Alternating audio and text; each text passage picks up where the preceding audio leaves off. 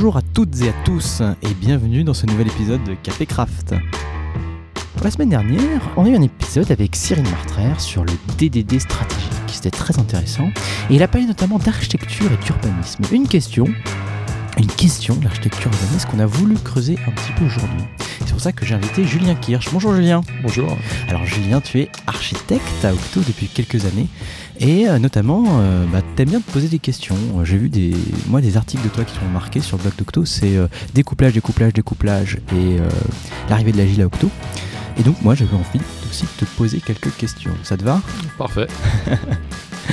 Alors du coup, question qu'on se pose tout de suite, hein, c'est, j'ai voulu te demander c'était quoi l'architecture, c'est quoi le rôle de l'architecte, notamment aujourd'hui qu'on a un dispositif agile et, euh, et qu'on n'a pas de tour d'ivoire pour faire des grands designs deux ans à l'avance et qu'on va réaliser.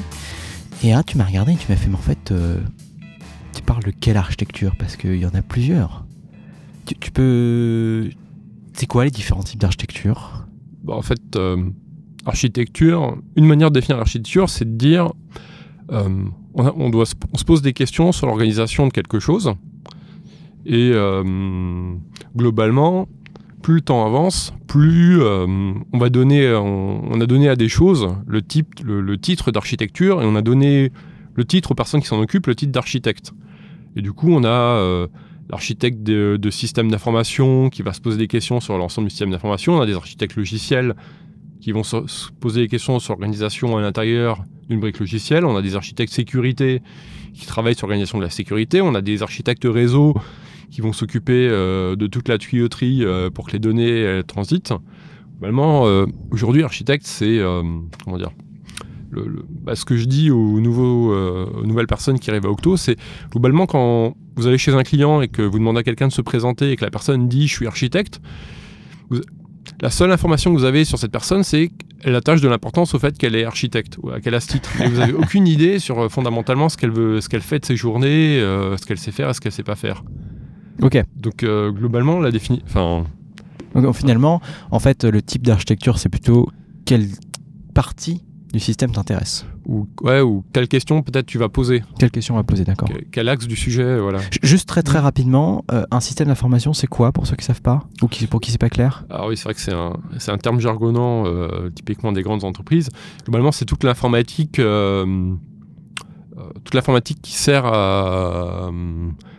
comment dire je veux pas dire à faire tourner l'entreprise, mais par exemple, ça va pas être les imprimantes, les, choses, les choses comme ça, le matériel, mais c'est euh, toute l'informatique de gestion, les tous les logiciels que l'entreprise utilise pour travailler. Quoi. Si j'ai Word, ça fait partie du SI Ça fait partie du SI. Techniquement, oui. Après, dans la réalité, généralement, les gens qui font de l'architecture du SI, ils s'intéressent pas, par exemple, à la bureautique. Voilà, c'est le terme que je cherchais.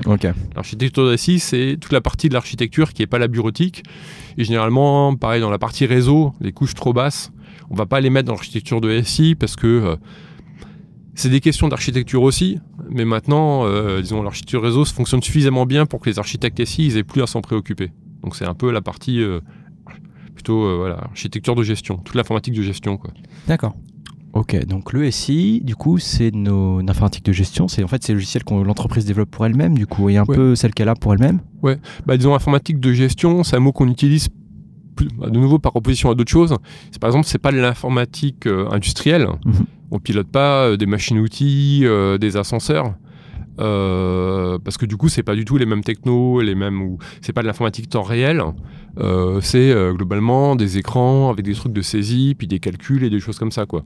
C'est ce, ce, type d'informatique qu'on bah, l'archétype, c'est un système de gestion bancaire, quoi. Des prêts, des voilà, c'est ce type d'informatique là, quoi c'est pas de l'embarquer. C'est quoi un système gestion bancaire Moi, je connais pas, j'ai jamais fait la banque. Bah, vous imaginez, enfin, par exemple, le site de votre banque. Typiquement, c'est l'exemple type de euh, l'informatique de gestion. Et derrière, euh, ça va gérer des virements, ça va gérer euh, votre solde. C'est pas de l'informatique industrielle, c'est pas de l'informatique embarquée, c'est pas de l'informatique scientifique qui fait des calculs de trucs nucléaires. C'est de l'informatique. C'est globalement c'est l'informatique moyenne. Il y a des bases de données. Voilà, il y a des bases de données, des systèmes de calcul, voilà. Donc c'est après, disons, c'est le truc, c'est l'informatique moyenne. Après, il y a des, des informatiques plus spécialisées, comme je disais, euh, le temps réel, l'industrie, euh, l'informatique scientifique qui sont spécialisées. Et globalement, ce qui n'est pas, ce qui est pas spécialisé, c'est l'informatique de gestion. D'accord. C'est le truc un peu mou au milieu. Euh, les questions qu'on se pose en tant qu'architecte, moi j'ai envie de dire, moi je suis développeur, hein, mais attends, moi aussi je me les pose ces questions. Je Ouais. suis pas architecte du coup? Ben si. Après, euh, ce qui se passe, c'est euh, bah, on a 8 heures par jour au travail. Et euh, disons, à un moment, ça peut être efficace de séparer les tâches parce que t'as pas le temps de tout faire. Et donc, effectivement, de se dire, bah, il y a des types, de questions, tout le monde peut se les poser. Mais après, effectivement, ça peut être plus efficace d'avoir des personnes dédiées à des rôles qui vont faire ça euh, parce qu'il faut trouver du temps et spécialiser les gens qui ont une connaissance sur un sujet, ça peut être plus efficace. Quoi. Il y a ceux qui pensent, il y a ceux qui bossent, c'est ça? Non, il y a des gens qui sont spécialisés sur des sujets, parce que quand on travaille beaucoup sur un sujet, on devient plus expert. Et euh, aussi, tu parlais de l'agile, euh, où on dit bah, c'est bien d'avoir l'agile, d'avoir des gens euh, disponibles, pas trop interrompus euh, sur leurs tâches et des choses comme ça.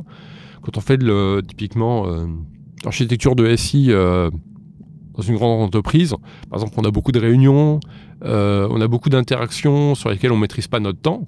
Et du coup, d'avoir des architectes qui ont ce mode de travail-là, alors que par exemple, le développeur, c'est bien, s'il a la, la maîtrise de son temps, il va être plus efficace euh, pour se plonger dans ces trucs. C'est-à-dire, bah, du coup, on a des personnes différentes pour des rôles différents.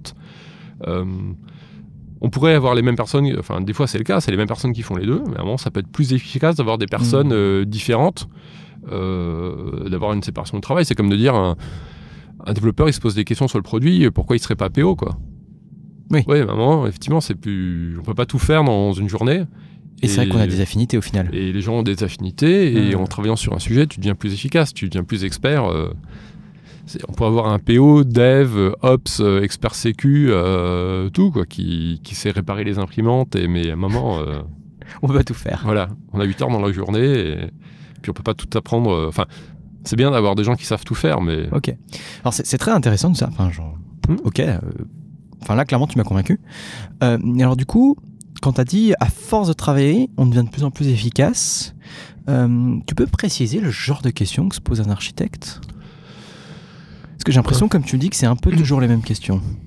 Ben, alors, les genres de questions. Après, euh, on disait, il y a plusieurs types d'architecture. Ouais. Donc, les questions que se posent. euh, Limite euh, la question comme tu veux. Genre, reparle de l'architecture qui toi te plaît ou dont le- envie de le- parler. sur l'architecture de SI, euh, la question typique de l'architecte de SI, c'est je, je- je vais concevoir un nouveau système, je vais mettre à jour un système existant, comment je vais communiquer avec les systèmes qui vont autour, euh, sachant que bah, il y a des différentes manières de communiquer. Bah, par exemple, je sais pas, on va faire des, on va faire des services, on va, on va s'envoyer des tu dis messages. système, tu veux dire quoi? Système informatique Ça veut dire d'autres récits? Non, ou d'autres briques du logiciel, d'autres- logiciels dans votre SI. En disant, euh, bah, j'ai deux, euh, bah, par exemple, j'ai une, j'ai une brique qui va gérer l'authentification. Euh, là, ensuite, j'écris un système qui va faire la gestion de données. Par exemple, bah, chez Google, vous avez une brique qui va gérer votre authentification sur laquelle vous vous loguez. Et après, il y a Gmail. Bah, comment est-ce que euh, la brique d'authentification va parler avec Gmail pour qu'elle puisse vérifier que c'est bien vous? D'accord. donc vous avez un SI, euh, quand vous dépassez, enfin, de toute façon, même au niveau d'un logiciel, dans un logiciel, vous avez plusieurs briques. Après, plus votre, globalement, euh, quand tu commences à avoir trop d'éléments, bah, c'est plus facile de découper, euh, d'avoir des interfaces euh, communiquent proprement, plus ou moins proprement entre elles, parce que ça évite d'avoir à- la complexité est plus facile à gérer. Mhm. Donc à un moment, bah, on a des équipes, ça grossit, on a des équipes différentes, donc des systèmes différentes, et du coup, il faut réfléchir à euh, bah, Il y, a- il y a des gens qui réfléchissent à comment on fait, comment on fait communiquer les équipes entre elles. Puis après, il y a la partie technique, euh, comment les systèmes vont communiquer entre eux au niveau informatique. Mais ça, c'est une fausse question. euh, c'est super simple, Julien. Il suffit de prendre du haut de partout avec des API REST et puis voilà. Ben, dans 99% des cas, je pense que c'est une réponse valide. D'accord. Après, effectivement, euh, ce qu'il faut. Alors, ce qu'un architecte sait, c'est savoir dans quel. Est-ce que tu es dans, 80 dans, le 99, dans le cas du 99% ou est-ce que tu es dans le cas du 1% où il faut faire autrement? Et euh, déjà, disons, c'est déjà bien. Et l'architecte expérimenté, il saura dire bah, quand on est dans le cas du 1%, euh, qu'est-ce qu'il fait? Si effectivement, si tu es dans le cas du 99%, l'architecte qui va intervenir. euh, 5 minutes, il va poser les trois questions pour vérifier que tu es dans le cas du 99%, puis il dira bah en fait vous faites comme d'habitude. euh, c'est bonne- fini, ça fera bonne- 1600 euros. Voilà, bonne journée, euh, c'est fini.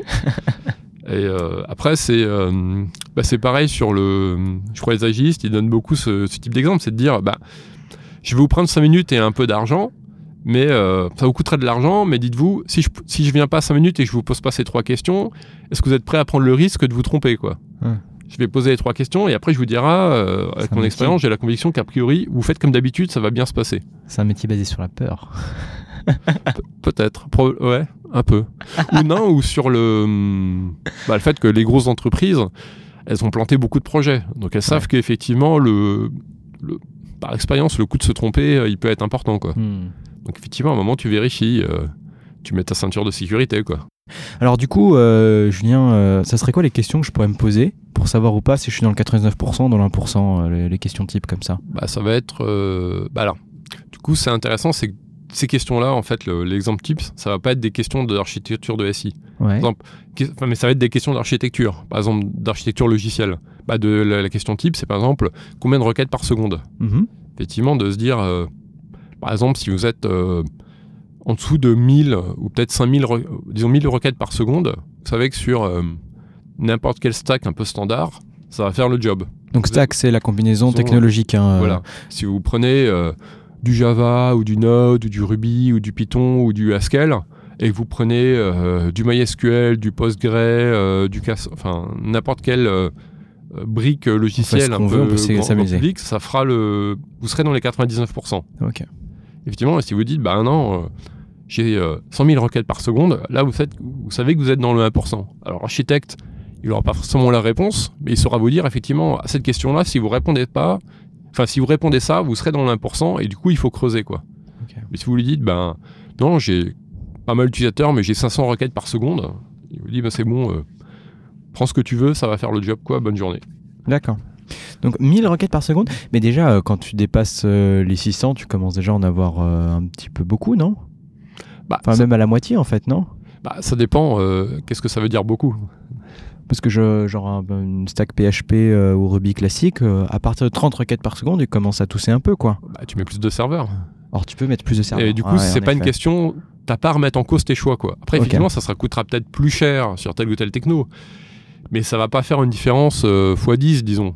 Ou Ouais. Ça va pas, tu vas pas dire, je saurais pas faire. Quoi que je passe, à un moment, j'arriverai à rajouter Voilà. suffisamment de serveurs pour Alors ça. ouais. qu'effectivement, si tu dis j'ai 100 000 requêtes par seconde, bah du coup, il y a des choix techno où tu te dis, je saurais pas faire, ou ça va me coûter euh, 1000 fois plus cher, quoi. Donc là, c'est mieux de se poser, de choisir euh, vraiment la bonne techno parce que ça fera une différence euh, d'échelle, quoi, fondamentale, quoi. Hmm. Enfin, soit c'est je saurais pas faire, si je me trompe, j'y arriverai pas, ou si je me trompe, ça va me coûter tellement plus cher que ça vaut le coup d'avoir vraiment le bon truc. Quoi. Ok, je comprends.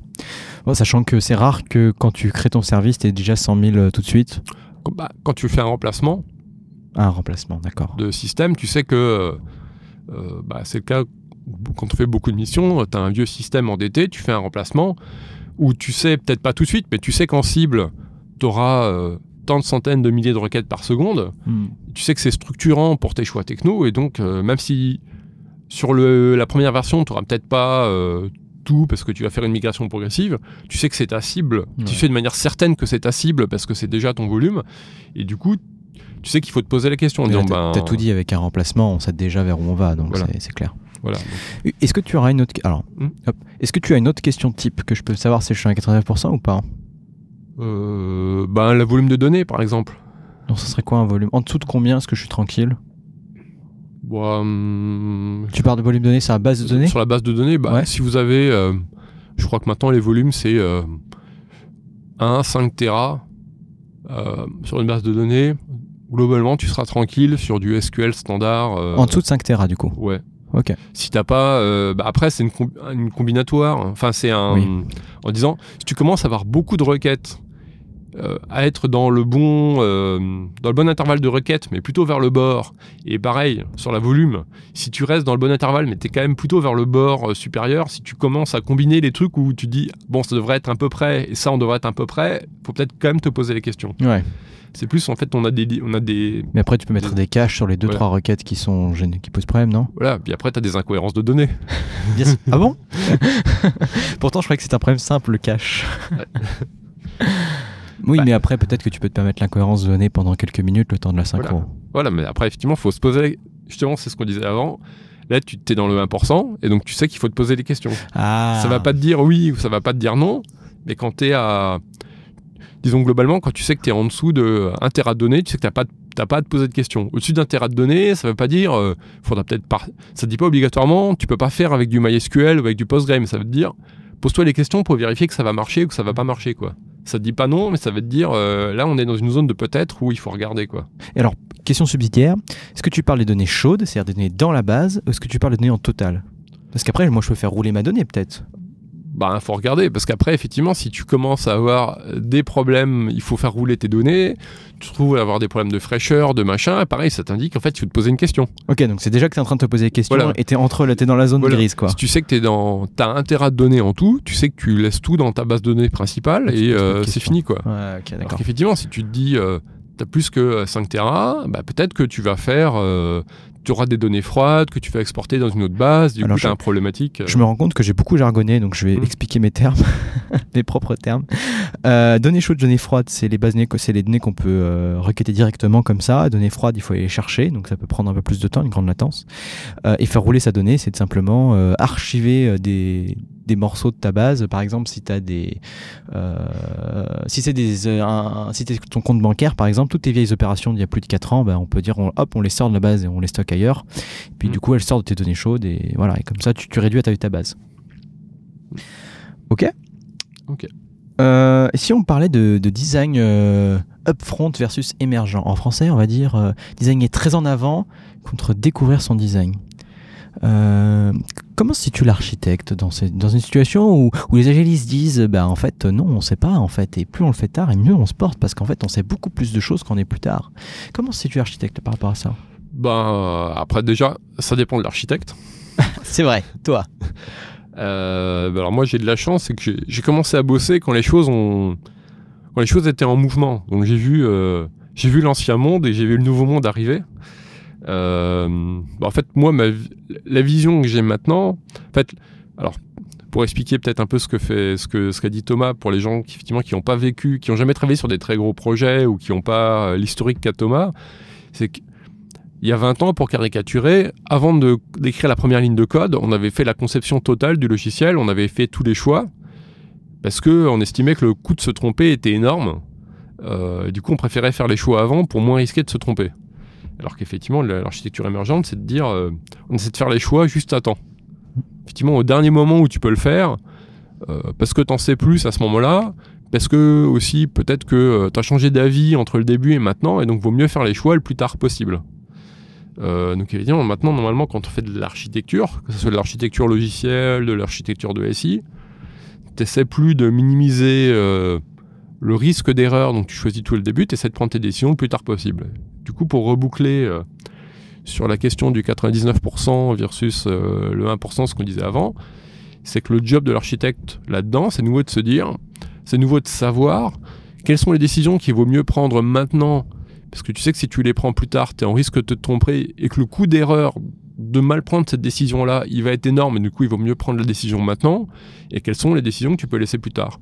Par exemple, pour revenir sur l'exemple euh, de la volumétrie, c'est de savoir si tu sais au début du projet qu'a priori, tu as telle volumétrie, bah, tu sais que. euh, bah, par exemple, ta question, la sauvegarde de données, bah, tu peux te la poser après parce que ça va pas être impactant, ou tu sais que dans tel cas, telle question, il vaut mieux la poser maintenant parce que si tu le fais plus tard, il va falloir euh, réécrire toute ton application ou réécrire tout ton système par rapport à cette nouvelle contrainte. Et donc même si ça te rajoute de la complexité, il vaut mieux choisir maintenant et le prendre en compte maintenant parce que euh, ton expérience te dit euh, ou tes abacs te disent que euh, vaut mieux choisir maintenant que plus tard. Et donc l'idée, l'architecture émergente, c'est ça, c'est de se dire, euh, je veux, globalement, je veux me poser les questions le plus tard possible. Et donc, euh, mais quelles questions il faut quand même poser maintenant? Parce que si je me la pose plus tard, ça sera trop tard. Donc du coup, tu, tu fais quoi? Tu fais la liste des questions que tu adresses maintenant et la liste des questions que tu laisses au dev Euh, bah, disons peut-être un peu comme ce qu'on disait avant sur la volumétrie. C'est euh, l'idée, c'est qu'en fonction du contexte, en fonction de l'application, tu sais les, les questions où tu te dis bon bah globalement, si tu réponds ça, on est dans le cas du 99%, donc euh, on répond plus tard. Euh, et euh, si tu réponds ça, ça veut dire qu'il faut regarder parce qu'on est peut-être dans le cas du 1% et il vaut mieux regarder maintenant quoi. C'est marrant parce que comme tu le dis, l'architecture c'est vraiment un job d'exception quoi. On, on cherche l'exception dans la règle. C'est ça. Bah après, quelque part, les architectes, quand ils font bien leur boulot, qui choisissent et l'informatique, quand elle fait bien son boulot, qu'elle invente des protocoles standards, qu'elle arrive à faire des briques qui fonctionnent bien, plus le temps avance, moins on a besoin d'architectes. Plus on a des briques bien designées qui vous disent, euh, par exemple, maintenant on fait du MVC, euh, les questions, on a des patterns qui fonctionnent bien dans 99% des cas, ça veut dire qu'effectivement, euh, tu prends ta brique, tu fais du Ruby on Rails, les questions, on y a répondu, les questions classiques on a des réponses qui fonctionnent dans 99% des cas, donc t'as pas besoin de réinventer la roue, quoi. Et effectivement, euh, le plus on avance, moins on a besoin d'architecte de SI. Quelque part, ça veut dire qu'on a bien fait notre boulot, quoi. C'est cool. C'est cool, quoi. Et ça veut dire qu'effectivement, euh, bah, pour les entreprises qui essaient de faire des choses euh, vite, moins chères, ça veut dire que c'est mieux pour eux, quoi. Bien sûr. Plutôt que d'avoir à... Bah, c'est ce qui permet les startups et compagnie. Voilà. Ou, grosses boîtes d'avoir, de faire moins cher et tout ça. Mais mm. effectivement, c'est ça, quoi. Est-ce que, petite anecdote comme ça, est-ce que tu connais l'origine du mot design pattern? Bah, moi, je l'ai connu, je l'ai appris par les bouquins, quand le bouquin est sorti. Mais d'où ça vient? Euh, Avant les ah bouquins? oui, non, oui, si j'ai lu le bouquin, euh, le, le, bouquin de l'architecte sur les patterns. Christopher Anderson. Voilà. en fait, je sais pas si tu l'as lu, mais ce livre, il est. Euh, en fait, ce qui est marrant, c'est que j'ai parlé avec des architectes, des vrais architectes en BTP, et ce livre, il a eu aucune influence. Absolument. Puis il est illisible. Il est lisible Enfin, il est, c'est pas intéressant en fait. Il t'explique des pat... Après, tu as des patterns de, de BTP où il t'explique comment le. Alors, j'explique, j'explique du coup. Le... Donc, Christopher Anderson était un architecte, un vrai architecte du bâtiment. Et en fait, c'était le premier à parler du pattern euh, d'architecture, de dire en fait, une, salle, une bonne salle de bain, en fait, c'est le premier à écrire un bouquin sur ce. Oui, à écrire un bouquin. Mais je crois qu'ils étaient le seul à en parler aussi et que les architectes s'en foutaient. Il est de se dire qu'une salle de bain, bah, en fait, ça doit faire à peu près telle taille, que le lavabo doit être à peu près telle distance de la, de la baignoire, que la cuvette des shots, on ne doit pas être dans le lavabo, sinon ça fait mal aux genoux, ce genre de choses. C'est con, ça nous fait rigoler aujourd'hui. Euh, toutes, notre, toutes nos, nos, salles de bain sont comme ça, mais en fait, c'était pas comme ça à l'époque. Et les architectes, en fait, s'en foutaient. Ils trouvaient que bon, bah, pas, c'est un faux enjeu. Mais les informaticiens, ils étaient passionnés par ça.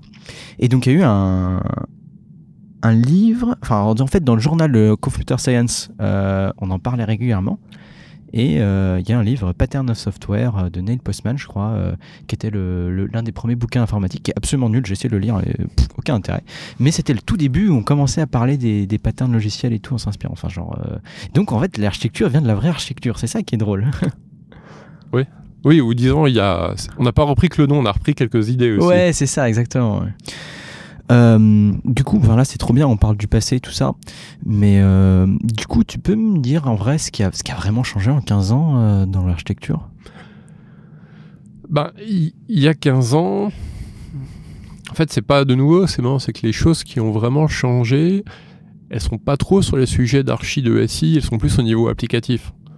par exemple, de dire bah, il y a 15 ans, par exemple, avoir une base de données qui faisait 1000 requêtes par seconde, il fallait des, serveurs physiques spécialisés, des grosses machines, alors que maintenant, vous prenez une machine sur Amazon, ou vous prenez un serveur euh, euh, classique, un serveur euh, je sais pas, Dell ou HP, un peu, un peu comment dire, qui coûte quelques milliers d'euros, et ça fait le job. Donc ce qui a changé, là où on a vraiment progressé sur, sur les briques logicielles, et finalement, les questions d'architecture de SI, elles n'ont pas beaucoup bougé. Ce qui a bougé, c'est la frontière à laquelle on se pose des questions. Euh, sur la partie euh, en disant nombre de nombre de requêtes par seconde. Mais euh, en fait, sur l'architecture de SI, ça n'a pas beaucoup bougé. Et je le vois bah, beaucoup dans les missions que je fais, où je bosse sur des systèmes. Bah, du coup, je commence une mission. Les systèmes sur lesquels on bosse, ils ont 30 ans ou plus. Et tu te rends compte que globalement, les systèmes qui ont été conçus il y a 30 ans, euh, maintenant on a des nouvelles technos, on les ferait différemment. Euh, mais les questions, la manière dont ils ont été conçus, elles ressemblent à la manière dont on conçoit des systèmes maintenant, parce que fondamentalement, euh, les, questions, les questions de base dans SI, c'est bon, ben, j'ai donné un endroit, comment je les rends dans mon système et comment je vais les envoyer ailleurs. Quoi. Enfin, hmm. Les questions, elles n'ont pas beaucoup bougé. Après, on a des nouveaux protocoles, de nouvelles technos. Tu, me parlais de, clustering, de achat, de scalabilité. Euh, voilà. Bah, il y a 30 ans, on savait faire. Euh, euh, on savait faire en sorte que les systèmes s'arrêtent jamais. On était capable, enfin, peut-être pas il y a 30 ans, mais il y a, il y a 15 ans, avoir euh, deux, euh, deux, data centers euh, séparés de plusieurs centaines de kilomètres avec de la redondance, on savait faire. Par contre, effectivement, il y a 15 ans, ça demandait des machines spéciales, des logiciels spéciaux, de tirer tes propres câbles, des choses comme ça. Maintenant, c'est des choses qu'on a, ce qu'on dit, sur l'étagère. tu prends n'importe quelle brique, Hmm. euh, ça va faire le, le job. Le 1% c'est déplacé quoi. Voilà, l'importance de se déplacer, mais globalement, les questions de euh, où aussi le niveau d'exigence a monté. Parce qu'effectivement, il y a quelques années, il y a, il y a 15 ans, se dire, bah, je faisais ma maintenance de, de, de mon site web euh, une fois tous les, tous les mois, et du coup, pendant 24 heures, mon site il était éteint, c'était pas trop grave. Maintenant, suivant ce que vous vendez comme service, il y a des cas de dire, euh, ben, mon, typiquement mon site de banque en ligne, euh, il est fermé tous les week-ends parce qu'il y a ma maintenance, Ouais, ça commence pas. à gratter quoi. Ouais, ça passe Donc, pas. les outils s'améliorent, le niveau d'exigence y monte, mais les questions qu'on se pose derrière sont à peu près les mêmes. Quoi. Après, effectivement, il y a plein de cas. Avant, on se posait pas la question de se dire euh, avoir de la un système ouvert le week-end, on pouvait dire bah c'est pas la peine. Maintenant, on se dit euh, il faut le faire, c'est ça est devenu non négociable. Hmm. Mais du coup, euh, c'est ces choses-là qui montent, mais les questions de fond, euh, enfin, globalement, les questions du, la, question du SI, c'est j'ai des données, comment on les envoie d'un endroit à un autre, comment on gère, comment on s'assure que ce soit les bonnes personnes qui aient les accès aux bonnes données. Euh, c'est ça, quoi. Comment on sait, comment on sait qu'il y a la vérité sur une donnée? Enfin, les questions, euh, c'est pas des questions d'informatique à la limite, quoi. Enfin, c'est des questions. euh, et du coup, effectivement, les outils changent, mais les questions de base euh, changent pas trop, quoi. Mais en fait, ça c'est facile. Tu fais un data lake avec une gouvernance de la donnée. Bah, justement, c'est la question qu'on bah, on est en train de se poser avec des, des collègues à Octo, c'est que globalement, dans quelques années, effectivement, il y a plein de... Les outils vont se standardiser et bah, pareil, le 99% va continuer à avancer, quoi. Et effectivement, et, et après, euh, bah, c'est marrant, c'est... Je, je- je lisais là-dessus ce matin, c'est qu'à un moment, il y a un truc terrible qui va arriver euh, dans l'informatique, c'est que les outils vont tellement avancer qu'on va se rendre compte que les vrais problèmes, ça va être des problèmes de personnes, et ceux-là, ils vont être plus difficiles à... on- là, disons, on va dire, en 40 ans, on a résolu nos problèmes techniques. Par contre, les problèmes d'orgas et de personnes, je pense qu'en 40 ans, on va pas y arriver, quoi. Et qu'à un moment, on va se rendre compte, c'est... La prochaine frontière, ça sera les problèmes d'orgas, et ceux-là, ils vont être durs, quoi. tu, veux dire que toutes les entreprises euh, qui sont trop inhumaines vont mourir parce qu'elles seront pas capables de fonctionner? Non, c'est qu'à un moment, quand tu vas te dire, euh, maintenant tu peux te dire, euh, j'ai des problèmes, en changeant les outils, je vais avancer. Ouais. Et effectivement, dans quelques années, je dis pas que les entreprises euh, qui sauront pas faire vont mourir, mais la quand on se pose une question de comment on fait mieux, la question, ça, la réponse, ça va être, il faut qu'on s'organise mieux, qu'on communique mieux. Euh, et qu'on donne plus d'autonomie et d'indépendance aux opérationnels Peut-être pas, mais Peut-être pas. Oh non. Non, mais je sais pas si ça, ça sera. Je sais pas Oui. si ça sera la Ça réponse, sera mais, vraie la, que- réponse, mais la- le domaine de réponse va être le problème, c'est Ouais. euh, l'organisation, quoi. On va se déplacer du la technique vers euh, les problèmes Voilà. Après, je sais pas, ou peut-être que peut-être qu'on aura encore progressé dans ce sujet-là et qu'on sera au. Maintenant, il y en a ils disent on est au post agile ou au post post agile. Peut-être qu'on sera dans le post post post agile et Le new, aura new, encore- new. Voilà. Mais le domaine, ça sera déplacé. On saura que l'informatique, euh, ça sera tellement plus un enjeu qu'effectivement, les... pour faire mieux, ça sera plus ce sujet-là, quoi. Et ça sera bien parce qu'effectivement, et du coup, il y aura quasiment plus besoin d'architectes. Que les devs auront les outils qui leur permettront d'être super efficaces et euh, le- la valeur ajoutée, elle sera ailleurs, quoi. Et c'est cool, quoi. C'est beau. Merci beaucoup. Je t'en prie. Eh ben, ça tombe bien parce que Café Craft explore les problèmes humains de la tech, donc après nous, on sera toujours là. Je remercie euh, Julien de nous avoir fait cette petite discussion sur l'architecte et le rôle de l'architecte et l'architecture. Euh, je vous encourage encore une fois à voir l'épisode de la semaine dernière sur les idées stratégiques qui voit le côté architecture, côté logiciel et euh, entre devs. Merci à tous les amis, à la semaine prochaine et restez curieux.